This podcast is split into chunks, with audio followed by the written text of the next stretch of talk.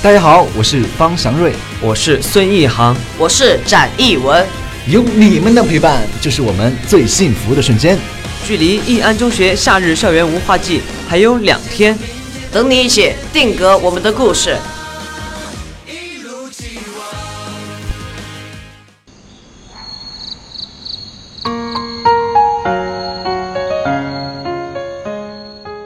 大家好，我是方祥瑞。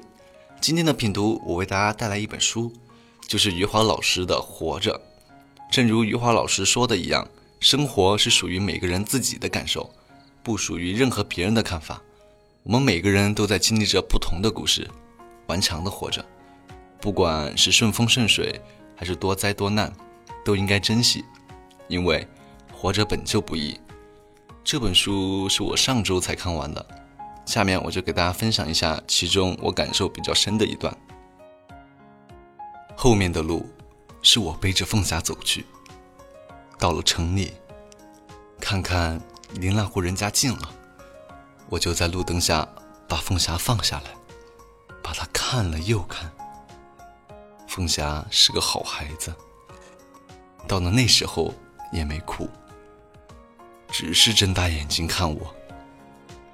我伸手去摸他的脸，他也伸过手来摸我的脸。他的手在我脸上一摸，我再也不愿意送他回到那户人家去了，背着凤霞就往回走。凤霞的小胳膊勾住我的脖子，走了一段，他突然紧紧抱住了我。他知道我是带他回家了。回到家里，家珍看到我们怔住了。我说：“就是全家都饿死，也不送凤霞回去。”家珍轻轻的笑了，笑着笑着，眼泪掉了出来。作者以第一人称讲述着福贵的故事。